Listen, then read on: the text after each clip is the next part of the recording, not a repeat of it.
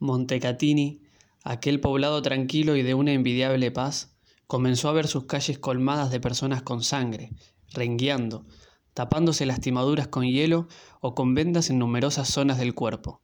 Lo más curioso, no obstante, era que tras los golpes, quienes los efectuaban se mostraban con la naturalidad de siempre, haciendo caso omiso a lo ocurrido y sin justificar su accionar.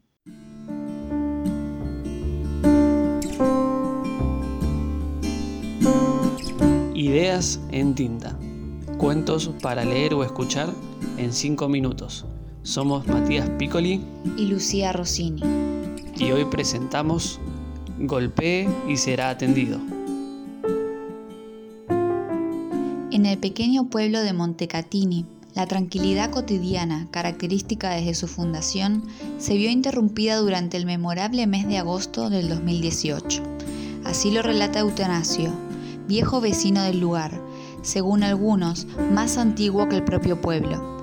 El paso de los años le aportó, junto a una progresiva artritis o artrosis, nunca supo diferenciarlas, una sabiduría especial producto de la experiencia y los tiempos vividos.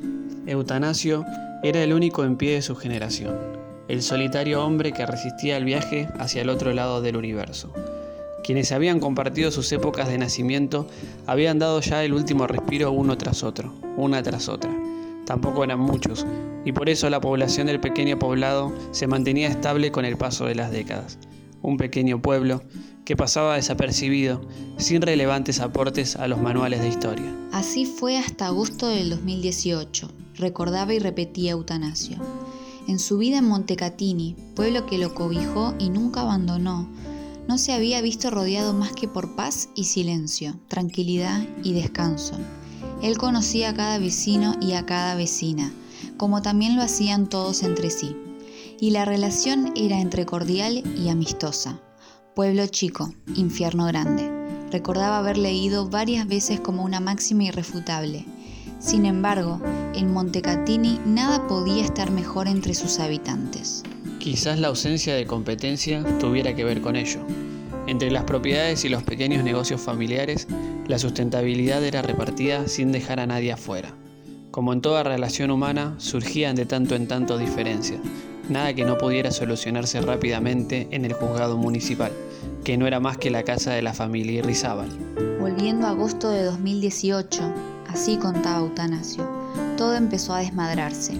La primera situación fue un golpe de puño de Jaime Pedregosa a su hijo Enrique, sin razón aparente, en la puerta de los Aristimuño, la farmacia del pueblo. Una mancha tomó forma en el brazo del adolescente, de un rojo que se mimetizaba con el color de su rostro, con la sangre acumulada de furia. Enrique no dijo nada, y Jaime continuó su vida como si el hecho no hubiera ocurrido, completando su compra en aquella tienda. La historia parecía una anécdota divertida y pasajera, pero Maritza modificó ese devenir en la misma puerta, la de los Aristimunio. Una estruendosa bofetada sobre la mejilla de Laura, su mejor amiga, se hizo eco en todo el pueblo y llevó al punto de quebrar su relación de tantos años. La impotencia de Laura se chocaba contra la reacción atónita de Maritza, que expresaba en sus gestos sorpresa ante la reacción de la mujer.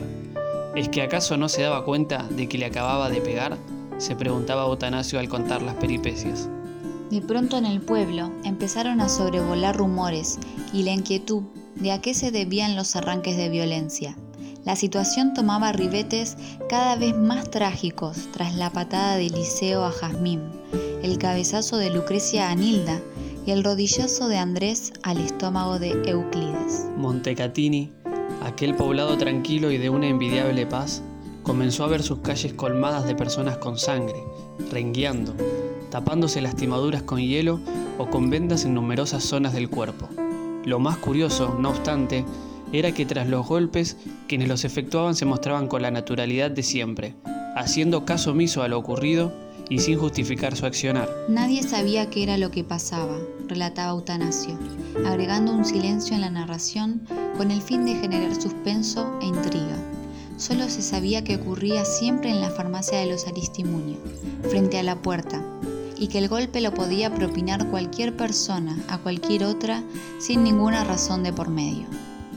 La escena de pequeñas e instantáneas violencias cotidianas se sucedió durante un mes entero, sin distinguir género ni edad.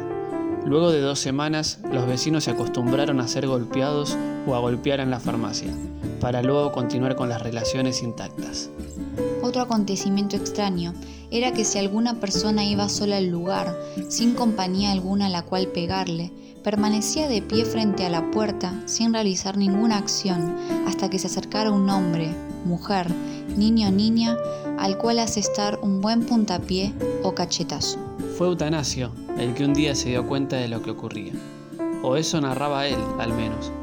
Al aproximarse al establecimiento, vio colgado un cartel particular que no había comprendido con anterioridad, como tampoco lo habían hecho el resto de los miembros de Montecatini.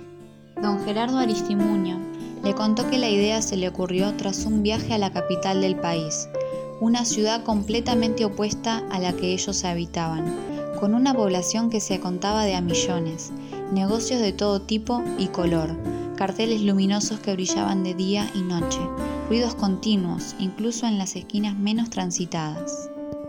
Deambulando por la metrópolis, contaba Eutanasio que le había contado don Gerardo, vio ese mismo cartel en numerosos comercios y decidió probar su efectividad cuando volviera a su pequeña tierra. Así lo hizo y colgó el panfleto escrito a mano en la puerta de su casa, que también era la farmacia. A partir de ese día, toda persona que se acercara allí le propinaba un golpe a otra antes de que él la atendiera, o bien quienes llegaban en soledad aguardaban la venida de algún otro ser al cual castigar para que don Gerardo, de inmediato, abriera la puerta. Ese cartel, relataba Eutanasio a sus 100 años, tenía solo cuatro palabras, Cuatro palabras que causaron una cantidad de moretones y pieles enrojecidas imposibles de imaginar. Golpee y será atendido. Era el cartel que se leía en numerosos locales de la gran ciudad y que don Gerardo colgó en su puerta sin imaginar que lo que había que golpear era, precisamente, ese pedazo de madera que avisaría que había alguien esperando. Él y cada persona de Montecatini, en cambio, comenzaron a aplicar ese concepto con literalidad. Todos golpeaban y al instante eran atendidos. Así, al menos, lo narraba Eutanasio.